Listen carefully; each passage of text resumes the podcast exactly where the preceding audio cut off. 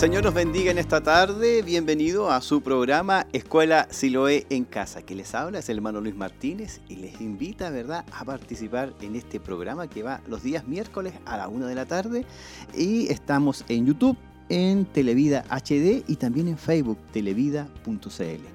Dando lo que es la presentación, yo les invito a que podamos estar orando a la presencia del Señor. Oramos.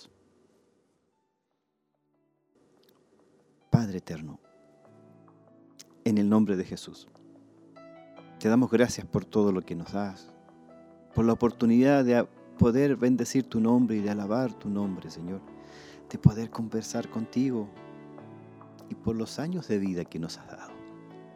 Te damos gracias por cada día que tú, Señor, nos has brindado, que tú nos has dado la oportunidad de disfrutar, Señor, de la vida. En el nombre de Jesús te alabamos y te bendecimos y solamente te pedimos que tu Espíritu Santo sea en medio nuestro, dirigiendo todo lo que ha de acontecer en este lugar a través de las redes sociales, a través de la radio y la televisión. Pedimos que tu Espíritu Santo se mueva con poder y con libertad. En el nombre de Jesús te lo pedimos. Amén, amén y amén.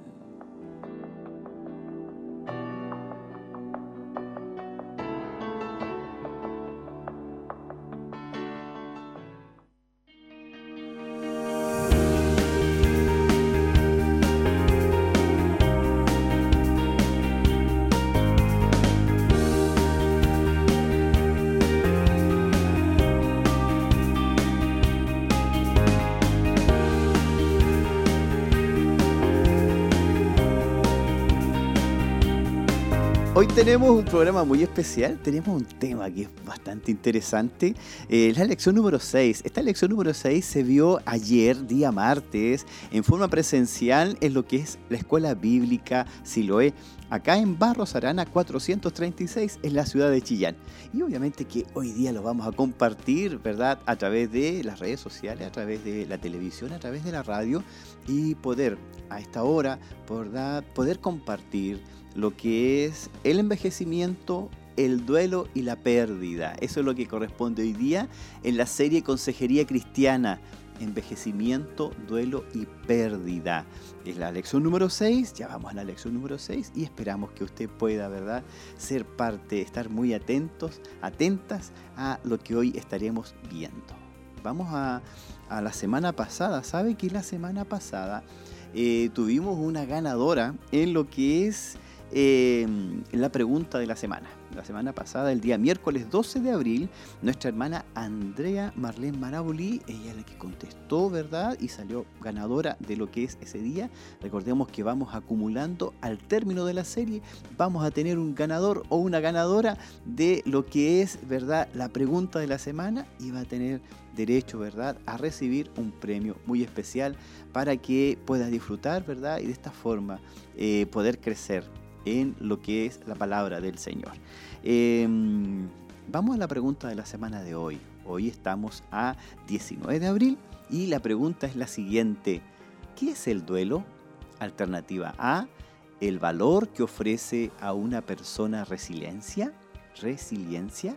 Letra B, una sensación negativa que de estar desconectado de otro. Y letra C, el sufrimiento emocional intenso causado por una pérdida. Esa es la pregunta de la semana. La pregunta es, ¿qué es el duelo? y se espera que usted pueda elegir una de esas alternativas y eh, comunicarse al 422 23 11 33 o a través de las redes sociales, a través del WhatsApp, a través de YouTube, a través de lo que es Facebook. Como ya lo dijimos antes, ¿verdad? Eh, estamos en Televida HD en YouTube y en Facebook televida.cl. Así tenemos, ¿verdad? Lo que es la programación de, de lo que es eh, Televida. ¿sí? Esa es la idea, que podamos estar participando y siendo parte de lo que es este programa de eh, la escuela bíblica. Amén. Em, vamos a ver ahora lo que son los spots de la semana, vamos a ver las invitaciones que tenemos durante esta semana y rápidamente ya luego vamos a estar comenzando con el tema de el tema número 6, lo que es envejecimiento, duelo y pérdida. Vamos a ver los spots de la semana.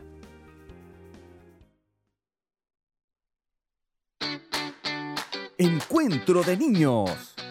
Viernes 21 de abril a las 20 horas. En el Templo Corporativo Siloé. Ven con toda tu familia. Estaremos compartiendo el tema Solo a Dios adoramos. Recuerda, este viernes 21 de abril a las 20 horas. Habrán muchas sorpresas para ti. Ven y comparte junto a nosotros. ¡Te esperamos!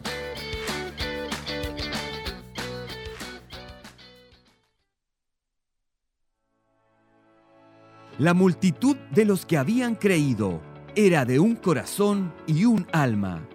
Ninguno decía ser suyo propio nada de lo que poseía, sino que tenían todas las cosas en común. Durante este mes de abril, sábado 22 y domingo 23, Día de Acción de Gracias de Alimentos No Perecibles en la Corporación Siloé en Movimiento. Una acción solidaria que permite bendecir a las familias más necesitadas de nuestra iglesia. Se parte y colabora con esta hermosa actividad. Día de Acción de Gracias de Alimentos No Perecibles. Tiempo de sembrar en la actualidad, Dios nos ha proporcionado distintos medios para llevar su palabra. Ayúdenos a continuar con esta gran labor de extender el Evangelio de Cristo. Martes 25 de abril, desde las 10 de la mañana. Tiempo de sembrar. Desafío económico para las comunicaciones, radio, televisión y medios digitales. Para comunicarse puede usar el 422 23 11 33 o el 422 83 76 10 o también al WhatsApp más 569 46 62 89 70. Tiempo de sembrar. Con su apoyo económico es posible.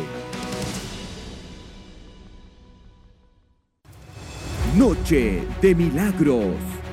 Le invitamos a vivir una noche bajo el poder y la presencia de Dios. El poder de Dios manifestado en sanidades y milagros. Y la oportunidad de salvación a quien no ha rendido su vida a los pies de Cristo. Dios entregó a su Hijo para morir sobre la cruz. Él estaba muriendo allí por el pecado de alguien. Él estaba muriendo allí para salvar a una persona. Él estaba muriendo allí para salvar a alguien de la condenación eterna, para salvarlo del infierno. Jesús murió por alguien en esa cruz. Y ese alguien eres tú. Sábado 29 de abril, 19 horas. Templo Corporativo Siloé. Para el que cree, todo es posible.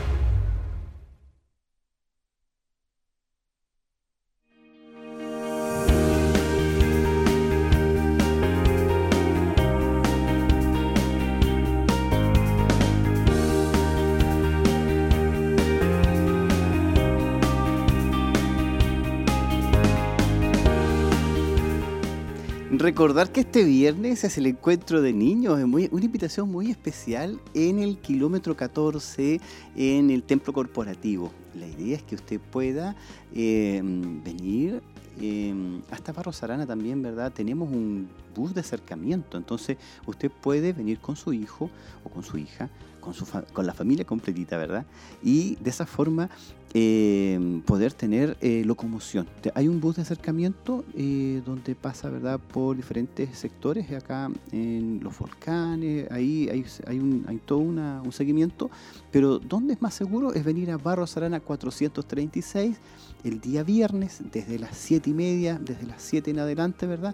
Para poder de esa forma esperar el bus y de esa forma llegamos, ¿verdad? Hasta el kilómetro 14 y luego, luego, luego, ¿verdad? Estamos eh, retornando. Es de las 8 este viernes, eh, viernes 20, 21, viernes 21 de abril, desde las 8 de la tarde hasta las 9 la verdad va a haber un encuentro de niños, así que para que usted pueda participar con, eh, con sus niños. Esa es la invitación y por supuesto la invitación a lo que es Noche de Milagro, desde ya prepararse para lo que es la Noche de Milagro, invitar a aquellas personas que no conocen a Cristo, aquellas personas que a lo mejor tienen alguna dificultad y de esa forma poder presentarle el plan de salvación el mayor milagro que puede ocurrir en esta humanidad es que una persona sea transformada y que sea redimida y que sea, ¿verdad?, transformada por el poder del Espíritu Santo y sus pecados sean perdonados. Eso es lo más hermoso que puede ocurrir en esta humanidad.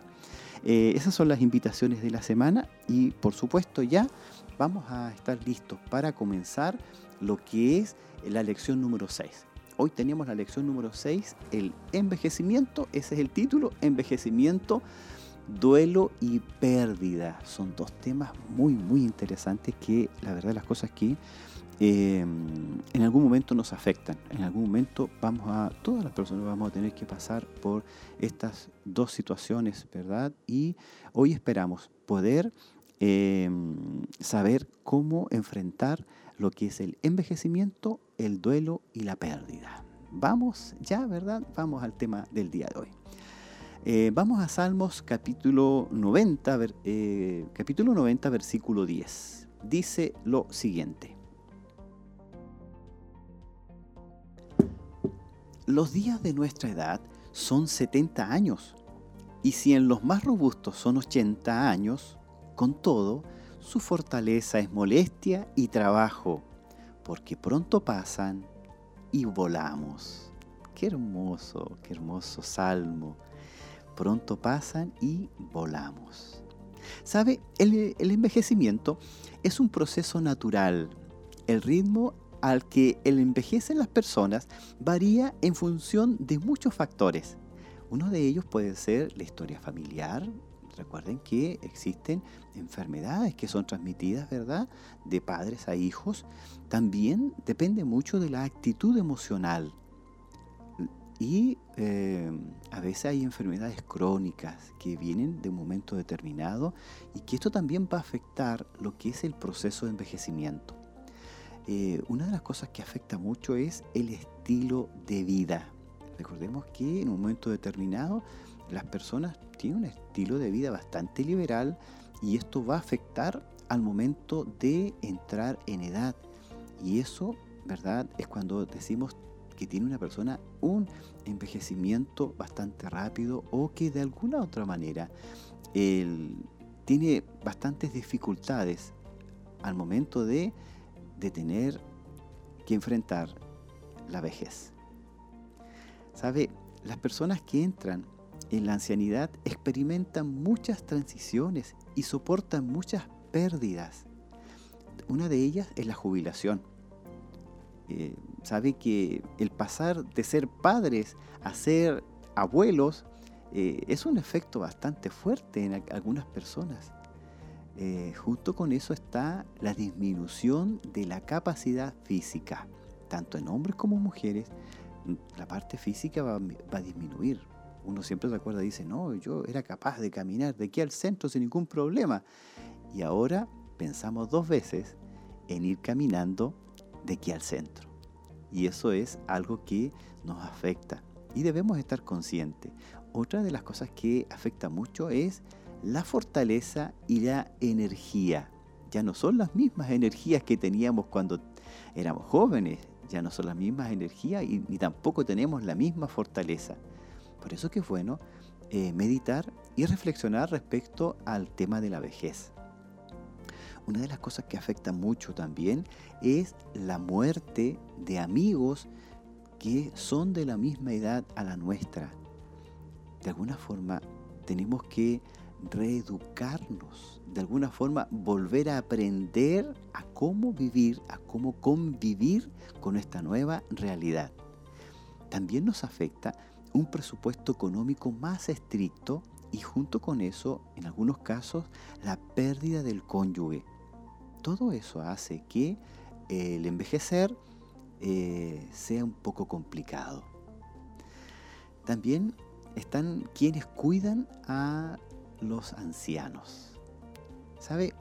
Puede ser gratificante, pero esto depende mucho de factores complejos. Eh, una de las cosas que influye en lo que son los cuidadores o quienes están a cargo de los, de los ancianos, ¿verdad? Es relacionado con la propia salud de las personas que los atienden, ya sea los hijos, sobrinos o de alguna otra manera también eh, familiares o seres queridos que muchas veces no son familiares, pero sí hay un cariño y un afecto. Pero eso va a depender también de la salud con que cuenten, ¿verdad?, estos seres queridos, para atender a aquellos que ya están siendo ancianos. El hecho de si aún están criando sus propios hijos. Recordemos que muchas veces los hijos quieren cuidar a sus padres que están ancianos, pero lamentablemente están cuidando a sus hijos, están en periodo de, de, cuidar, ¿verdad? Y se les dificulta. Y eso es un factor bastante complejo y, y que va a afectar también el cuidado de los padres ancianos. Por otra parte, están los recursos económicos.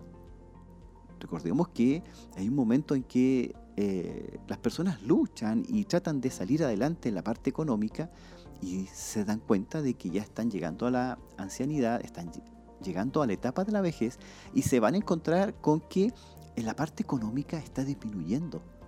¿Por qué? Porque también disminuyen sus capacidades y también disminuye, ¿verdad?, lo que es las fuerzas y su energía va a disminuir. Por lo tanto, nos vamos a ver enfrentados a situaciones económicas. Otra cosa que nos afecta es la parte emocional. Ya no tenemos la misma eh, respuesta frente a los problemas que teníamos antes porque siempre había una fortaleza. Eh, uno dice, no, todavía estoy joven, no hay problema. Pero ¿qué ocurre cuando estamos entrando a lo que es la vejez? Aunque, ¿sabe? Ser cuidador es algo muy hermoso, algo que em, de alguna manera debiéramos respetar y felicitar a las personas que cuidan ancianos, no es necesariamente la decisión más sabia si existen otras opciones. Recordemos que eh, el cuidar a un anciano también afecta a la persona, va a afectar al cuidador, a la cuidadora de ancianos emocionalmente. Ellos tienen que estar preparados, deben estar conscientes de que están haciendo una labor bastante loable pero también estar conscientes de que les va a afectar emocionalmente y si no se cuidan van a tener que eh, sufrir algunas consecuencias en la parte física, en la parte de salud. Hay personas que crían a sus hijos y al mismo tiempo cuidan a sus padres ancianos. Y obviamente que esa persona dice, está haciendo algo hermoso, está haciendo algo que realmente eh, es de, de felicitar, pero por otro lado debe cuidar su hogar, su familia, su salud. ¿Sabe? Están entre ambas generaciones y esta situación puede suponer una carga tremenda o también, de alguna manera, perder la coordinación. Por eso que hoy día vamos a estar evaluando la crisis. ¿Qué ocurre con lo que es la vejez? ¿Y qué ocurre con las personas que quieren o de alguna manera se han propuesto cuidar a los ancianos. Bueno, como consejero, cuando hablamos con una persona que envejece o con un miembro de su familia, recuerde que el envejecimiento y el cuidado de otros pueden adoptar muchas formas. Intente no proyectar sus valores sobre la persona. Es posible que la persona mayor valore la independencia mucho más de lo que usted puede pensar o considerar. O que, por otro lado, la familia esté convencido de que toda persona que supere los 65 años no puede ser independiente. Por eso que se aconseja que primero escuche, luego si es necesario ofrezca una opinión diferente. Por eso que eh, al momento de evaluar la crisis nosotros debemos hacer ciertas preguntas, ya que usted está eh, de alguna forma actuando como consejero o también está escuchando, yo sé que usted está escuchando la radio, viendo la televisión y está tomando atención lo que es el tema de la vejez. Por eso que es importante hacernos preguntas. Por ejemplo, ¿qué grado de asistencia cree que necesita usted o su ser querido? Esa es una pregunta que debemos hacernos. El grado de asistencia. ¿Cuánto realmente necesita de apoyo esa persona? Por otro lado, debemos preguntarnos cuáles son sus recursos económicos o los de su familiar, ¿verdad?, cercano, que está dispuesto a apoyar en lo que es esto de cuidar a los ancianos. Siempre debemos tener una claridad en lo que son los recursos económicos. Por otro lado, está el tener claro los factores médicos que existen en la persona. Recordemos que hay enfermedades y esas enfermedades hay que tratarlas, hay que tener eh, ciertos medicamentos y no tan solo medicamentos, sino que tiene que ver con el tema de tener una disciplina para poder enfrentar esta, esta enfermedad. También recordemos que hay trastornos terminales, hay trastornos crónicos, permanentes. Muchas veces no son debilitantes, eh, pero sí son degenerativos. Y algo muy importante, son progresivos. Por lo tanto, debemos em, de alguna manera evaluar eh, la condición tanto económica, la condición em, de salud y evaluar si eh, en qué etapa está de la enfermedad. Para de esa manera poder enfrentar lo que es este apoyo que usted eh, de alguna manera quiere brindar o el apoyo que la persona necesita. Es bueno preguntarle a la persona cómo se siente emocionalmente al pensar en la posibilidad de necesitar más cuidados. Debemos saber cómo está emocionalmente la persona. Sabemos que está entrando en una etapa de cuidado, por lo tanto es bueno conversar y dialogar y eh, investigar también eh, quién es la persona que va a estar con ella o si va a ser enviado o enviada ¿verdad? a un hogar de ancianos, si existe también los recursos económicos para participar de lo que es eh, este cuidado. Por eso es que es importante analizar qué miembros de la familia pueden ayudar en este caso. Por otro lado, ver y anticiparse si esa persona, la persona anciana, corre peligro. Por ejemplo, el riesgo puede incluir la pérdida de memoria. Esta persona cuando pierde la memoria puede provocar incendios accidentales. Entonces, son cosas bastante serias que debemos enfrentar frente a esta situación. Si bien es cierto, la persona ha ido aumentando en edad, eh, tiene, ¿verdad?, entró a la vejez, pero recordemos que hay enfermedades y estas enfermedades van a producir riesgos. Por eso tenemos que estar atentos. Si la persona tiene pérdida de memoria, estar atento porque tenemos que de inmediato investigar o saber cómo enfrentar lo que es la pérdida de memoria y resguardar en caso de incendio, es decir, que no provoca accidentes. Por otro lado, una conducta destructiva o que la persona se desoriente en la calle. Recordemos que en un momento determinado eh, va degenerando, algunas enfermedades van degenerando en lo que es la pérdida de memoria y por otro lado va también degenerando en lo que es la desorientación.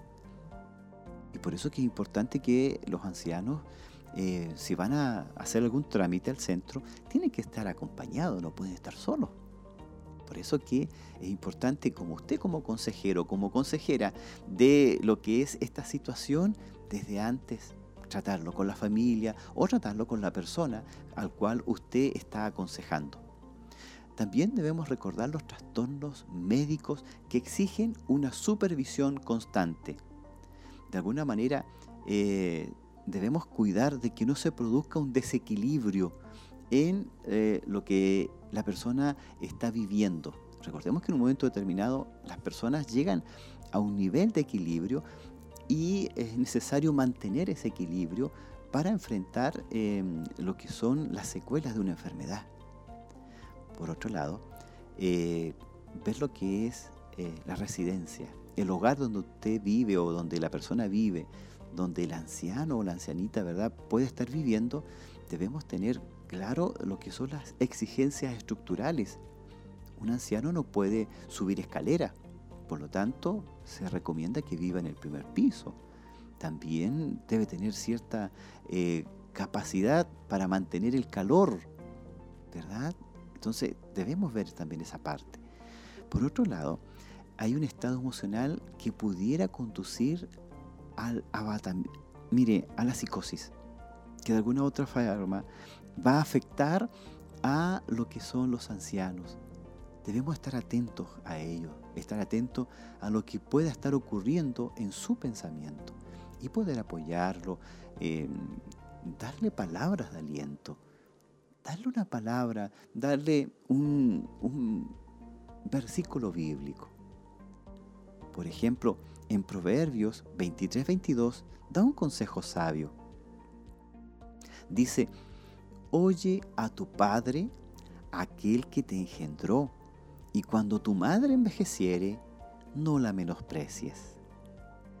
Cuando aconseje usted a un cuidador, subraye la complejidad de cuestiones relacionadas con el envejecimiento y la abundancia de recursos para los consejeros y los ancianos. Invita a la persona a reunir todos los datos, si es posible, eh, datos médicos, familiares, de vecinos, todo lo que pueda servir para enfrentar una situación, ¿verdad?, en donde el anciano o la anciana tenga que eh, estar en desmedro. El objetivo es descubrir cómo le ha ido a la persona en cuestión, si existe algún problema crítico. Evalúe si existe alguna posibilidad que se produzca un abuso físico, un abuso económico o que la persona anciana quede desatendida. Por eso que es importante eh, analizar y estar siempre atento a lo que son los problemas de abuso económico. Eh, el abuso económico tiene lugar cuando los amigos o los miembros de, la familia, ¿verdad?, administran los bienes de la persona en beneficio propio. Eh, muchas veces los ancianitos, la ancianita, ¿verdad?, como pierden su memoria, hay personas que administran el dinero y van cayendo en deterioro y ese dinero no va a parar a ellos, sino que va, ¿verdad?, para uso personal. Es un riesgo particular cuando la persona anciana está confundida y no controla su propia economía. Por eso también debemos tener cuidado con lo que es la atención de los ancianos. ¿Cómo está siendo atendido? Eh, muchas veces hay problemas en la desatención. Esto se produce cuando un cónyuge o un miembro de la familia ignora deliberadamente las necesidades que tiene el anciano con respecto a alimento, vestuario, refugio, un entorno limpio y protección frente a las temperaturas extremas. Recordemos que han hecho bastante, como que de alguna manera ha disminuido la temperatura. Esa es la verdad de las cosas.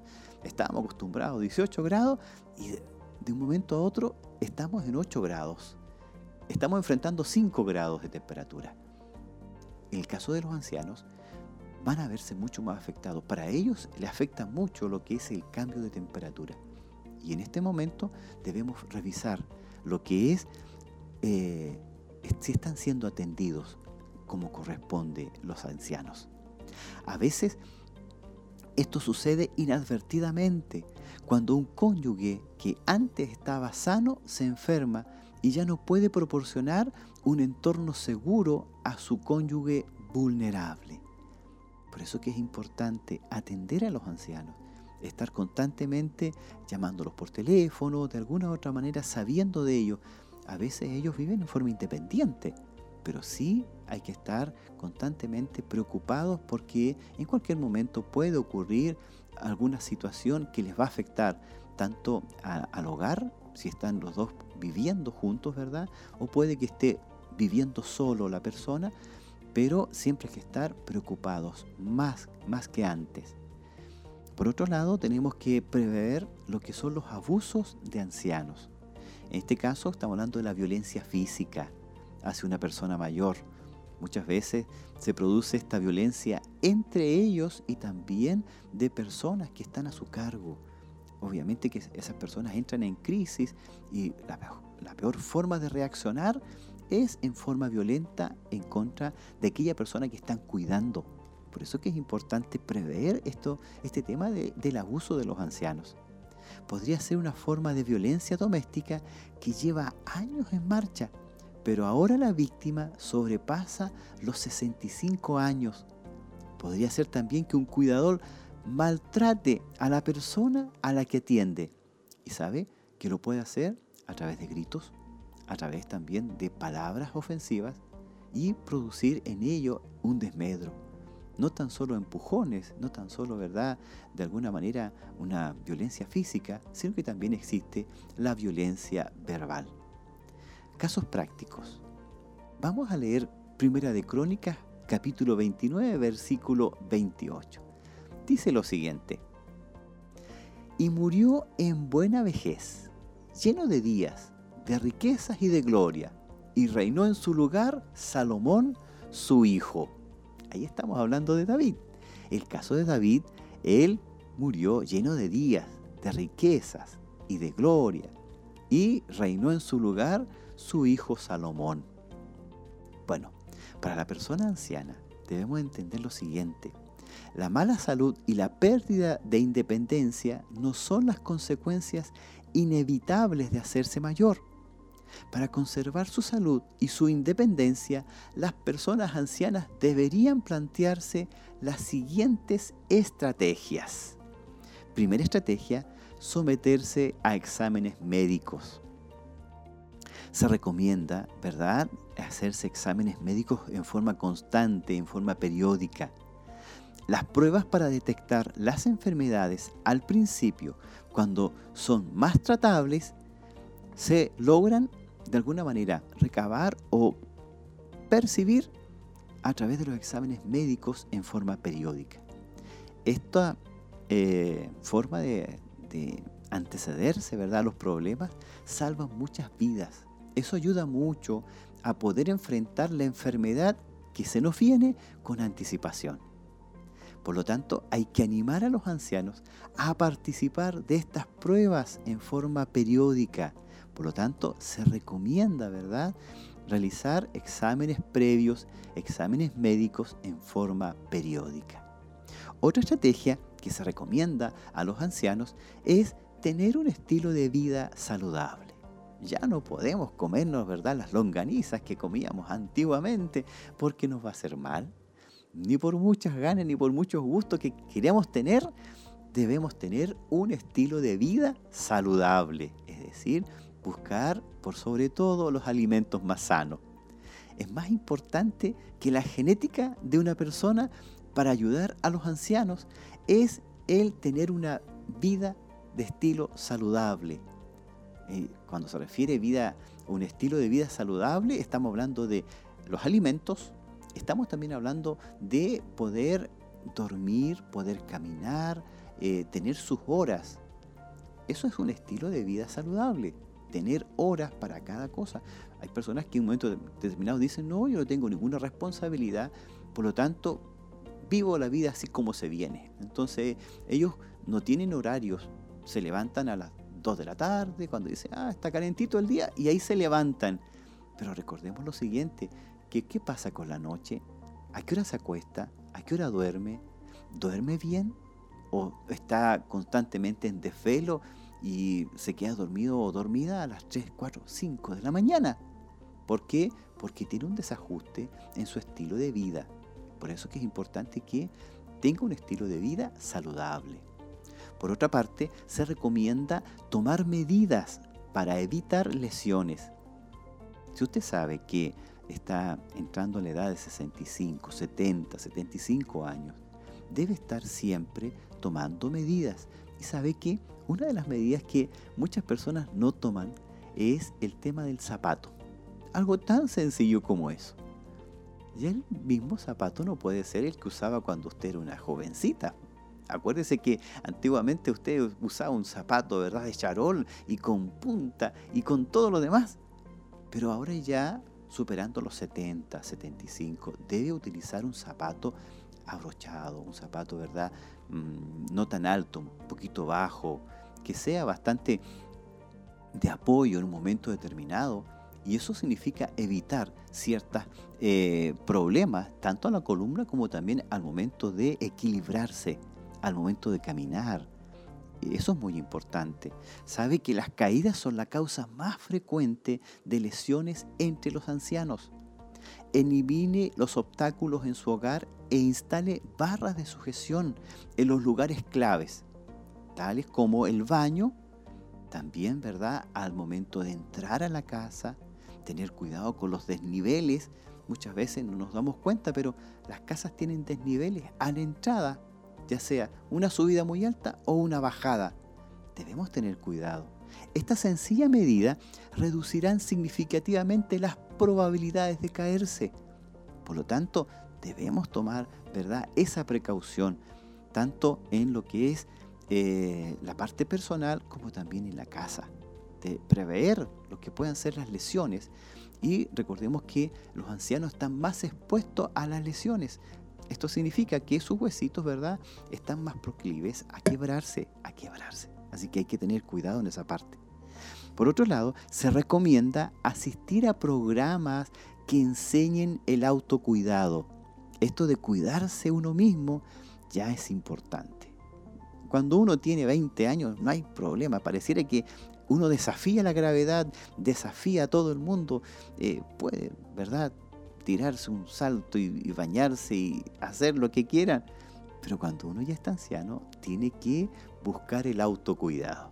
Por lo tanto, planteese buscar un programa que enseñe a las personas ancianas algunas técnicas para cuidarse de sí mismo. Estos programas ayudan a los ancianos a afrontar y asimilar las transiciones propias de su edad avanzada. De alguna manera es como realmente reflexionar que ya no estamos jóvenes, sino que ya tenemos una edad en donde debemos cuidarnos.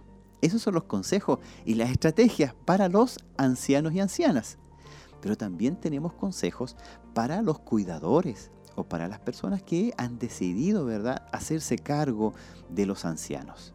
Vamos a los consejos para las cuidadoras y los cuidadores. En el Levítico capítulo 19, versículo 32 dice lo siguiente. Delante de las canas te levantarás y honrarás el rostro del anciano y de tu Dios tendrás temor. Yo Jehová. Así dice el capítulo 19 de Levítico. Qué interesante.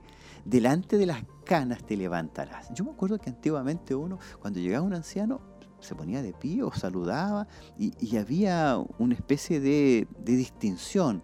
Eh, se ponía de pie. Sobre todo en la micro, me acuerdo yo que eh, las personas se ponían de pie, los más jóvenes, y le daban el asiento al anciano. Ahora con bastante horror veo que sube un anciano y pareciera que tiene que irse acomodado como fuera, se, toma donde sea y mientras tanto los jóvenes, ¿verdad? jovencitas muchas veces no tienen ese cuidado de ponerse de pie, honrar el rostro del anciano. Pareciera que es motivo de burla muchas veces el que la persona tenga canas o que la persona, ¿verdad?, ya tenga su rostro arrugado. Por lo tanto, es importante el honrar el rostro del anciano. En el caso de los cuidadores o cuidadoras, se recomienda, número uno, evaluar las necesidades. Lo que hemos estado hablando durante bastante rato. El cuidador, la cuidadora, debe evaluar las necesidades junto al ser querido, junto al anciano o a la anciana. Por lo tanto, usted debe clasificar las necesidades en orden de importancia puede que algunos ancianitos ancianitas tengan problemas de salud, por lo tanto esas necesidades van a ser principales. Hay personas que tienen problemas económicos, hay personas que tienen, ¿verdad?, diferentes situaciones, hay personas que también tienen problemas eh, psicológicos y también emocionales. debemos nosotros evaluar. Si usted está siendo el cuidador o la cuidadora o está haciéndose cargo de su mamita, de su papito o de un ser querido, debe primero evaluar y clasificar las necesidades. Eh, puede usted empezar a debatir cómo se pueden satisfacer esas necesidades sin tener que causar grandes molestias. La mayoría de las veces, no todo se centra en la elección entre vivir solos o trasladarse de una eh, residencia de ancianos. Puede ser que sean otras las necesidades. Por lo tanto, usted debe evaluarlas y debe también conversarla con la persona, el ser querido. Segundo, piense en los efectos. Aquí hay algo muy, eh, muy interesante. Evalúe los efectos de los cambios en el estilo de vida de todos los miembros de la familia. No tan solo evalúe lo que es el efecto que va a producir en el anciano o la anciana. Recuerden que eh, somos personas que hemos vivido toda una vida solos, independientes. Hemos levantado una, una, familia, ¿verdad? Hemos sido capaces, ¿verdad?, de proveer durante tanto tiempo. Y llega un momento del ocaso en donde nos vemos incapacitados. Por lo tanto, debemos también pensar en esa persona, de alguna forma eh, conversar con ella, eh, porque siempre hay personas que dicen, no, yo todavía, yo todavía, no, todavía no estoy viejo, yo todavía me la puedo, dicen ellos, puedo trabajar, puedo hacer esto, pero también eh, evaluar hasta qué punto lo puede hacer. Y también, de alguna manera, valorar su independencia. dicen, no, yo puedo vivir solo, todavía me puedo valer por sí mismo, pero también eh, ver la otra parte. ¿Qué pasa con la familia? Por ejemplo, una mudanza no afectará solamente a la persona anciana, sino también a toda la familia involucrada en ella. Por lo tanto, intente mantener los trastornos o las dificultades al mínimo, sobre todo si su familia ya está tensa o de alguna manera también ya está exigiendo ciertas cosas. Por ejemplo, no es lo mejor idea añadir a un miembro de la familia que necesita una asistencia de 24 horas a un lugar que ya cuenta con un niño que necesita atención las 24 horas del día. Por lo tanto, piense bien en los efectos. Si ya tiene un bebé o ya tiene, ¿verdad?, una bebé que necesita atención las 24 horas del día, ¿Qué va a ocurrir si usted trae a su casa un anciano o una ancianita que también necesita atención las 24 horas del día? Por lo tanto, piense en los efectos, en lo que va a ocurrir, en lo que va a pasar. Se recomienda que considere todas las opciones, enumere todas las opciones y póngalas todas en oración durante un tiempo. Pida a una persona que le ayude, tanto dentro como fuera de la familia, que oren por estas posibilidades. Recuerde que eh, entre mayor cantidad de personas están involucradas, van a, van a haber posibilidades de una solución más adecuada para todos.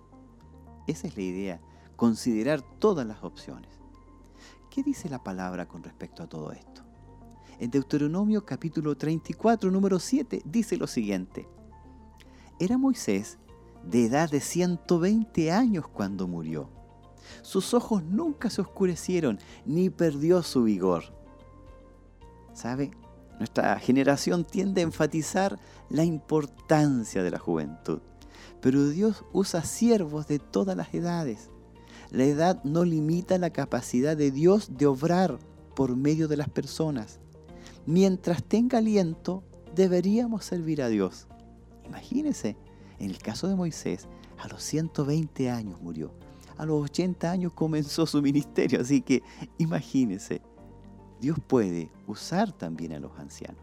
Por lo tanto, debemos tener cuidado en eso, de no eliminar o desechar a los ancianos o ancianas, ¿verdad? Que puedan, ¿verdad?, desarrollar un ministerio dentro de la iglesia. También en Salmos 39, versículos 4 y 5, dice lo siguiente. Hazme saber, Jehová, mi fin y cuánta sea la medida de mis días. Sepa yo cuán frágil soy. He aquí, diste a mis días término corto, y mi edad es como nada delante de ti. Ciertamente es completa vanidad todo hombre que vive. La vida de las personas no es más que una pequeña medida en la mano de Dios. Para Él es como nada, como una gota de lluvia en el océano. Uno de los grandes retos del proceso de envejecimiento es comprender que, aunque pasa el tiempo, Dios obra por medio de nosotros para introducir una diferencia en este mundo. Qué tremendo, qué tremendo. Pareciera que no, nunca va a pasar la juventud. Pareciera que siempre vamos a tener esa energía, esa fuerza, pero debemos entender y prepararnos para la etapa de la juventud. Salmo 71, número, número 9, dice lo siguiente. No me deseches en el tiempo de la vejez. Cuando mi fuerza se acabare, no me desempares. Eso dice el Salmo 71. Los ancianos sienten con frecuencia que, como ya no gozan de vigor de la juventud, no pueden servir eficazmente a Dios. Sin embargo, Dios dice que su pueblo, aún en su vejez, dará frutos. Los creyentes más mayores tienen toda una vida de sabiduría y de experiencia que es valiosa para los jóvenes. Los jóvenes no deben dejar a un lado a los ancianos, en lugar de eso, deben acudir a ellos para recibir la sabiduría santa que han acumulado después de muchos años de conocer a Cristo. Por eso es importante la vejez. Debemos también darle importancia a los ancianos y a las ancianas de la iglesia. Y ellos también tienen que tener esa autoridad y sentir, ¿verdad?, esa importancia en sus vidas sentirse que son importantes para Dios y también son importantes para aquellos que están iniciando los caminos del Señor. Vamos al otro tema que tiene que ver con el duelo y la pérdida. Ya terminamos con lo que es la, el tema de la vejez. Ahora vamos a ver lo que es el duelo y la pérdida. Leamos Eclesiastés capítulo 3 versículos 1 al 4. Dice lo siguiente. Todo tiene su tiempo y todo lo que se quiere debajo del cielo tiene su hora. Tiempo de nacer, tiempo de morir, tiempo de plantar y tiempo de arrancar lo plantado, tiempo de matar, tiempo de curar, tiempo de destruir y tiempo de edificar. Tiempo de llorar, tiempo de reír, tiempo de endechar y tiempo de bailar. ¿Sabe? El duelo es un sufrimiento emocional intenso causado por una pérdida. El proceso del duelo es como entrar en un valle sombrío es un viaje de sanidad que puede durar entre uno y tres años. Y para algunas personas puede durar toda una vida. Algunas personas nunca concluyen el proceso del duelo. Una muerte repentina puede ser más difícil de asumir porque no existe un aviso previo ni la posibilidad de despedirse y de prepararse para la pérdida. El duelo no siempre tiene que ver con la muerte. También se puede producir como consecuencia de una separación amorosa, una transición en la vida, una catástrofe o una desgracia. ¿Sabe? El duelo es en realidad un conjunto complejo de emociones, todas las cuales son normales. Las personas que pasan un duelo pueden experimentar su pérdida psicológicamente por medio de sentimientos, pensamientos y actitudes. Socialmente, cuando interactúan con otros y físicamente porque afecta a su salud. A menudo los amigos no saben cómo ayudar a la persona doliente y puede que intenten animarla o convencerle de que deje de pensar en su pérdida. En realidad, esto puede contribuir a la carga de la persona, que entonces debe eludir a sus amigos o fingir en lugar de tener una oportunidad de compartir sus verdaderos sentimientos. A veces, la pérdida es acumulativa y despierta recuerdos de pérdidas anteriores que nunca se resolvieron mediante un duelo pleno. Hoy vamos a ver las fases del duelo. Todo duelo tiene diferentes fases o partes. La primera fase del duelo es la negación o el shock. Intelectualmente, los dolientes pueden comprender lo que ha sucedido, pero es posible que sus emociones aún no experimenten el sufrimiento. Pueden sufrir confusión. Pueden sufrir lo que es el shock en la parte sentimental. Se entiende claramente lo que es la pérdida de un ser querido, pero hay una parte que los sentimientos no podemos asimilar. Por eso que la primera parte se llama la negación. La persona tiende a negar que eso no ocurrió o tiende a negar que eso no puede estar sucediendo. Dice, no, esto no puede ser, esto no, está, no me puede estar ocurriendo a mí. Y entra en estado de shock. Esa es la primera etapa de lo que es el duelo o la pérdida. La segunda etapa tiene que ver con la ira. Esa persona de alguna manera se enfrenta y a menudo produce rabia y esa rabia se libera contra todos o contra otros. Es posible incluso que el doliente se enfurezca con Dios. Estas personas se concentran en los recuerdos que de quién han perdido y es posible que durante un tiempo se encierren en sí mismas. Y muchas veces levantan su mano contra Dios y se enojan con Dios y con los demás. Por eso que usted las va a ver de alguna manera ensimismadas, haciendo cosas que para nosotros no tienen sentido, pero ellos y ellas están enojadas contra el mundo y contra Dios. Tiene que pasar esa etapa. La siguiente etapa que viene es la depresión. Sabe que de alguna manera comienzan la etapa de la tristeza, la etapa de desconexión. Sabe que los dolientes se golpean emocionalmente, culpándose de no haber evitado la pérdida, o buscan de alguna forma la forma de que eso no hubiese ocurrido. ¿Qué pude haber hecho yo para que eso no ocurriera? Y se culpan ellos mismos y de alguna manera se culpan de que lo que pudo haber ocurrido, ellos pudieron haber intervenido, haber hecho algo. Y entran en estado de depresión. Se sienten desorganizados y no saben cómo seguir con su vida. Y de esta forma entran en depresión.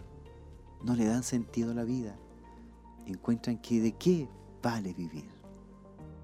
Si esta persona falleció, esta persona me dejó, eso es la pérdida. Y entran en estado de depresión. Una vez que logran salir de ese estado de depresión, entran a otra etapa, o podemos decir entramos a otra etapa, que es la etapa de la aceptación. Una faceta importante y saludable es el proceso de sanidad ¿Sabe? Adoptamos nuevos roles. Volvemos a conectar con quienes nos rodean. De alguna forma, si hemos pasado por todas estas etapas, primero por la etapa de, negación, la etapa de shock, después pasamos por la etapa de la ira y de alguna forma pasamos a la etapa de la depresión y logramos pasar esta etapa de la depresión, llegamos a un punto en donde aceptamos. Decimos, realmente, esto pasó. Debemos tener la capacidad de aprender a sentir y expresar el sufrimiento en forma plena. ¿Y sabe qué? Debemos hacerlo sin negar ni evitar lo que nos sucedió. Es decir, enfrentar lo que hemos vivido. Debemos ser conscientes de algunas frases. De alguna manera están en nuestra vida. Hay un ciclo y el doliente puede experimentar más de una al mismo tiempo. El objetivo del duelo no es que las cosas vuelvan a la normalidad. Tras una pérdida es posible que cambie la vida entera.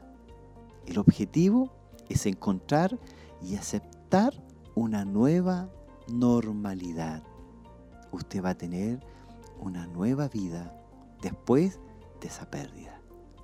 En el Salmo 94, versículo 19 dice, en la multitud de mis pensamientos dentro de mí, tus consolaciones alegraban mi alma. En todo este proceso se espera que usted se acompañe de Dios. Si bien es cierto, se enojó con Dios, pero después llega un momento en que entra en depresión y en esa depresión acompáñese del Señor, acompáñese de la palabra, porque pronto, pronto viene lo que es la aceptación. Y aceptar un proceso, aceptar la pérdida en el Señor es mucho mejor, porque usted va a tener una nueva vida, pero acompañada, acompañado con el Señor. Veamos lo que es una entrevista con la persona al cual está padeciendo la pérdida, al cual ha sufrido una pérdida. Es bueno que usted pueda conversar con esa persona. Si usted está haciendo verdad este apoyo, es bueno que usted le pregunte a quién ha perdido. Y entrar a conversar y preguntarle cuáles son sus recuerdos favoritos de esa persona. De alguna manera también que la persona pueda entrar a razonar si fue una pérdida traumática, si fue algo que eh, no pudo soportar o que de alguna manera que la persona entienda cómo le afectó a su vida. Preguntarle, ¿dónde estaba usted cuando tuvo lugar la muerte del ser querido? ¿Cómo se sintió después de esa pérdida? Si usted se fija, todas estas preguntas son para que la persona tome de alguna manera dominio de sí mismo y pueda tomar, ¿verdad?, la pérdida de una forma más accesible. Preguntarle qué emociones ha tenido desde entonces, cómo se ha sentido desde entonces. Esto le permite a la persona autoevaluarse. Esto también le permite a la persona enfrentar su proceso y por supuesto retomar su vida. Otra pregunta es, ¿quién más sabe de lo que está usted está pasando? en el fondo es preguntarle quién le apoya emocionalmente y espiritualmente en este proceso. Puede que la persona no tenga nadie y esté pasando solo o sola este periodo de pérdida. Preguntarle cuándo son sus mejores y sus peores momentos. Eso es preocuparse por alguien. Realmente la persona de alguna manera se pregunta, ¿cuáles son mis peores momentos? Pero también se pregunta, ¿cuáles han sido mis mejores momentos? En el fondo es que la persona tome conciencia de lo que está viviendo y de que dentro de ese proceso hay momentos buenos y momentos malos. Es bueno darle consejos sabios es bueno recurrir a lo que dice la palabra en Lamentaciones capítulo 3, versículos 55 al 57, dice lo siguiente. Invoqué tu nombre, oh Jehová, desde la cárcel profunda. Oíste mi voz, no escondas tu oído al clamor de mis suspiros. Te acercaste el día que te invoqué, dijiste, no temas. Es bueno abordar cualquier deseo de morir que tenga la persona o la falta de motivos para vivir y de alguna manera remítala de inmediato a una terapia profesional si es necesario. Evalúe cómo funciona la persona en su vida cotidiana y qué ayuda puede necesitar. Tranquilícela, diciéndole que el proceso llevará un tiempo y que la gente y la intensidad de las emociones que experimenta son normales. Recuerde al doliente que la experiencia del duelo es única para cada persona mientras al mismo tiempo normaliza el proceso identificándolo como algo que ya ha visto con todas las personas que han pasado por una pérdida. A veces es bueno compartir sus experiencias. Yo sé que muchos han vivido situaciones de pérdida de un ser querido. Es bueno ser el que ayude a otra persona cuando está en momentos de dificultad. Por eso es recomendable seguir los siguientes pasos frente a lo que es esta ayuda o este apoyo que se le da a alguien que ha perdido a alguien en, un momento determinado. Primero se recomienda que sea paciente. Concédale el tiempo necesario para curarse emocionalmente. Siga una rutina. Descanse mucho y no intente hacer nada que sea verdad que usted no quiere hacer. También intente hacer cosas de acuerdo a lo que usted quiera hacer. Concéntrese sus energías en curarse. De alguna manera no quiera. Hay personas que en un momento determinado quieren hacer todo de una vez. Y de alguna manera como para sacarse o de alguna manera olvidar lo que están sufriendo. Concéntrese en curarse. En realmente tomar su tiempo para sanarse de la pérdida que usted ha sufrido. Segundo consejo, mantenga sus amistades. Permita que otros le consuelen, que compartan su viaje hacia la sanidad. No se aísle de las personas. Antes bien, busque un contacto significativo con otros. Haga una lista de amigos a los que usted debe llamar. Localice un grupo de apoyo para el duelo comparta, ¿verdad?, con los hermanos de la iglesia, con las hermanas de la iglesia, comparta su dolor. De alguna forma se recomienda que usted sienta el dolor. Es decir, la intensidad de su dolor es normal y al final empezará a disminuir. Seguramente el sufrimiento nunca desaparecerá del todo, pero se hará soportable. Intentar evitar el dolor no es bueno. Solo consigue prolongarlo. Intentar evitar una pérdida ocultando los sentimientos solo provocará mayores problemas en el área emocional, en el área espiritual o también en el área física. Abordar la pérdida de una persona saludable puede ser un estupendo recurso para el crecimiento y para introducir cambios que transformen la vida debe avanzar experimentando el dolor mientras usted, ¿verdad?, sigue viviendo. Por último, se recomienda darse cuenta de, de que todo esto es algo normal. El duelo abarca una serie de cambios. Aparece de diversas maneras, según el momento, y entra y sale de las vidas de las personas. Es una relación normal, predecible, esperada y también saludable ante la pérdida. El duelo es el viaje individual de una persona y hay que respetar su manera de abordar cualquier tipo de pérdida. Da lo mismo lo leve o lo grave que pueda parecerles a otros. No hay que poner límites con respecto al amor cuando se prolonga de una forma que en perjuicio para la persona y sus relaciones le afecte. Colabore en el proceso de sanidad de la persona.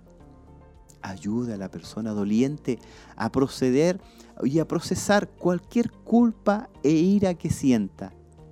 Ayúdala a redirigir su energía, apartándola de un exceso de ojalá hubiera y del deseo de que las cosas hubieran sido distintas para concentrarse en la sanidad. Eso es colaborar con la sanidad de las personas. Tenemos ejemplos bíblicos. En 2 de Samuel, capítulo 1, versículo 17, dice, y endechó David a Saúl y a Jonatán, su hijo, con esta endecha. Expresar la tristeza es una responsabilidad saludable al duelo. David derramó su tristeza en palabras que honraban al rey ungido y a su hijo. Expresar la tristeza con palabras es una manera saludable de abordar el dolor y de honrar a quienes han muerto. En Isaías capítulo 53, versículos 3 al 4 dice lo siguiente, despreciado y desechado entre los hombres, varón de dolores, experimentado en quebranto, y como que escondimos de él el rostro. Fue menospreciado y no lo estimamos. Ciertamente llevó él nuestras enfermedades y sufrió nuestros dolores, y nosotros le tuvimos por azotado, por herido de Dios y abatido. Las palabras de Isaías transmiten el sufrimiento de aquel que nos amó y murió por nosotros. En nuestros momentos más profundos de duelo y de pérdida, solo tenemos que mirar al que estuvo en la cruz y darnos cuenta de que Él nos compre. Solo Él puede sanar nuestro corazón herido. Qué tremendo es recordar que Jesús sufrió por nosotros y Él sufrió mucho más que nosotros. De alguna manera estamos compartiendo el mismo sufrimiento que Él tuvo y estamos nosotros sintiendo lo que Él sintió. Es bueno recordar eso y poder entender que nadie sufrió más que Jesucristo. Nosotros solamente hemos tocado un poquito de sufrimiento. No mucho. Vamos a leer Juan capítulo 11 versículos 25 al 26. Dice lo siguiente. Y Jesús dijo, y, y, le dijo Jesús, yo soy la resurrección y la vida. El que cree en mí, aunque esté muerto, vivirá. Y todo aquel que vive y cree en mí, no morirá eternamente. ¿Crees esto? Eso le preguntó Jesús. ¿Crees esto? Debido al pecado, la muerte nos llega a todos. Muchos intentan ignorar la muerte, no quieren pensar en ella ni hablar del tema, pero ya sea temida o esperada, la muerte siempre llega. Jesús experimentó esas emociones frente a la muerte de su buen amigo Lázaro. Jesús conoce el dolor de la pérdida y la tristeza profunda conoce el poder increíble de la muerte. Es natural sentirse triste y lamentar la muerte de un ser querido, pero en nuestros momentos de duelo podemos dejar que Jesús nos tome en sus brazos compasivos, sabiendo que Él nos entiende y Él nos fortalece. Vamos al libro de Apocalipsis, capítulo 21, número 4 para poder ya estar terminando. Dice, enjugará Dios toda lágrima de los ojos de ellos, y ya no habrá muerte, ni habrá más llanto, ni clamor, ni dolor, porque las primeras cosas pasaron. Apocalipsis describe un lugar y un momento mejores, donde el duelo y la pérdida no existirán. Este es el cielo Da lo mismo lo que experimentemos aquí. Dios nos promete un futuro mejor con Él. Durante los momentos difíciles del día podemos confiar en esta esperanza para el futuro. Tenemos un cielo, el cual nos está esperando. Esa es nuestra mayor anhelo y de alguna manera es lo que nos ayuda a pasar nuestro sufrimiento y nuestras pérdidas. Hay un cielo esperándonos más allá. Ese es el tema de hoy con respecto al duelo y la pérdida. Esperamos en el Señor que a usted le sirva, que usted sea parte de este no tan solo conocimiento, sino el poder ayudar a otros a pasar estas situaciones, tanto lo que es el duelo como es la pérdida. Le invito a reflexionar mientras escuchamos esta alabanza.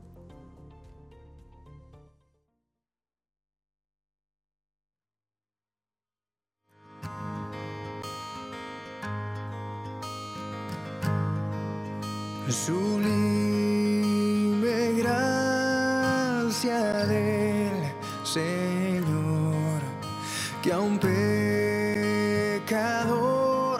salvó. Fui ciego, mas hoy veo yo perdido y me halló. Su gracia me enseñó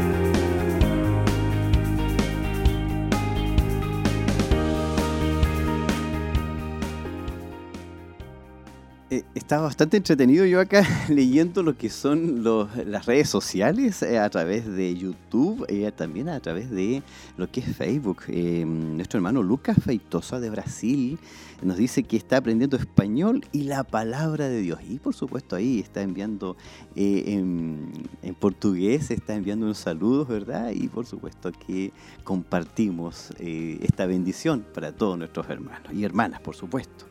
Un saludo también a nuestro hermano Francisco Neira, eh, nuestra hermana Andrea Marlene Marabolí, dice, atenta a la enseñanza. Amén. Y también está nuestra hermana Ayen Herminia Suazo.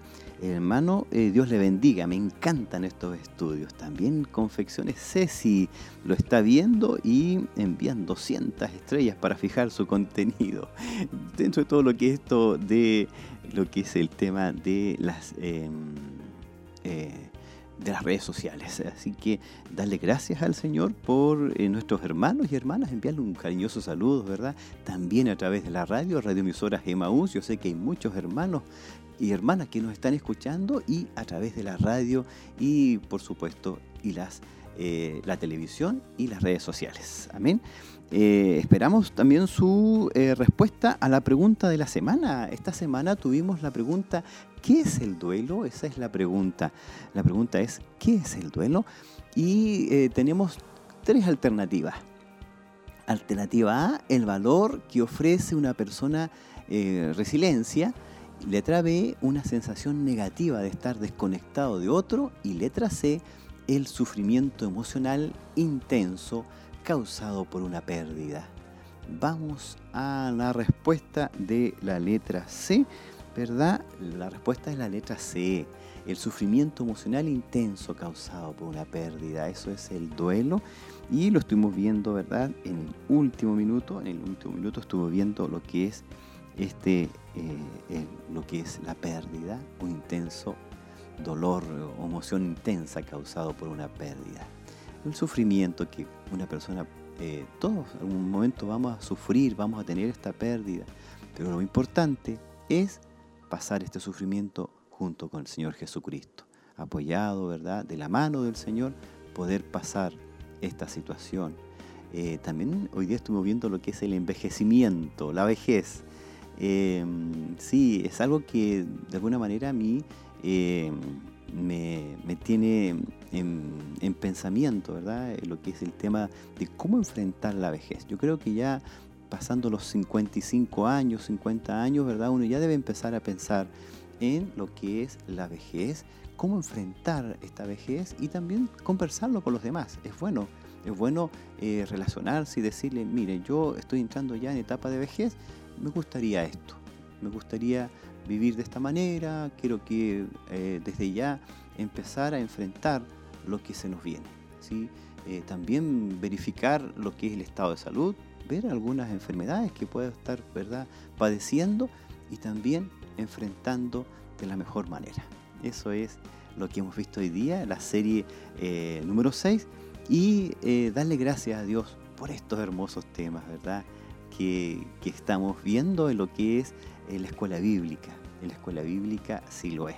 Recordar que los días martes a las 8 de la tarde, en forma presencial, esta serie se está llevando a cabo acá por los profesores de la escuela bíblica y las profesoras también de la escuela bíblica y de esta forma podemos enfrentar mejor eh, lo que es nuestro andar cristiano. También está lo que es eh, el área de eh, evangelismo eficaz. Eso están viendo también los hermanos el día martes y las hermanas también están viendo lo que es evangelismo eficaz y lo que es la serie de consejería cristiana. Esta serie de consejería cristiana tiene algo bien especial. Tanto nos aconseja a nosotros y también podemos apoyar a otros. Es muy bueno porque podemos enfrentar estas situaciones y aconsejar a otras personas que están padeciendo estas situaciones. Eh, darle un gran saludo a los profesores de la escuela bíblica, a las profesoras de la escuela bíblica, y ya vamos a estar orando para estar despidiéndonos, ¿verdad?, de la lección número 6. Oramos a la presencia del Señor.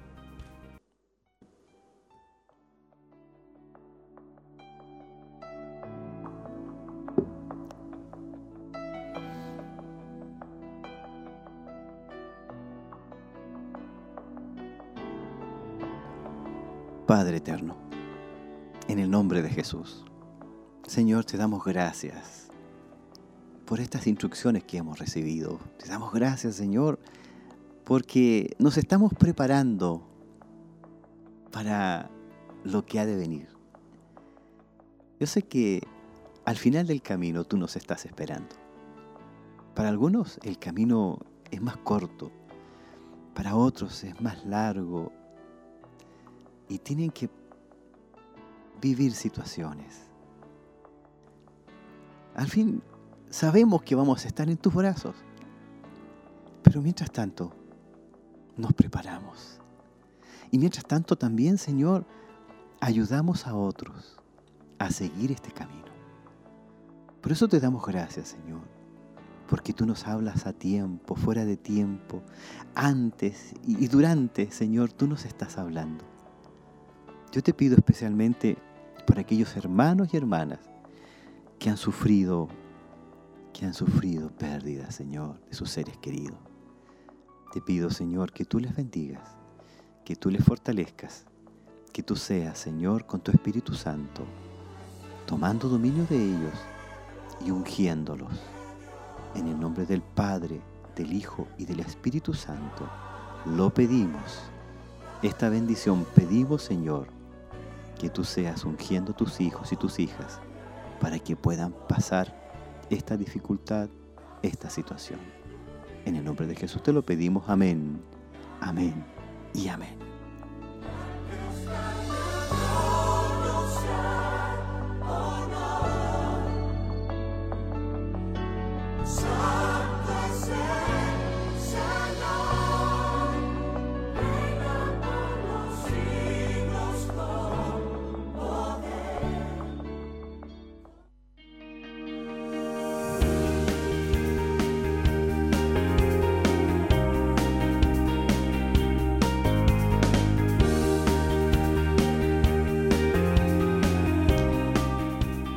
Nos estamos despidiendo de lo que es eh, esta lección número 6. Recordar que la próxima semana, miércoles a la una de la tarde, tenemos un compromiso para juntarnos acá y vamos a estar viendo la lección número 7.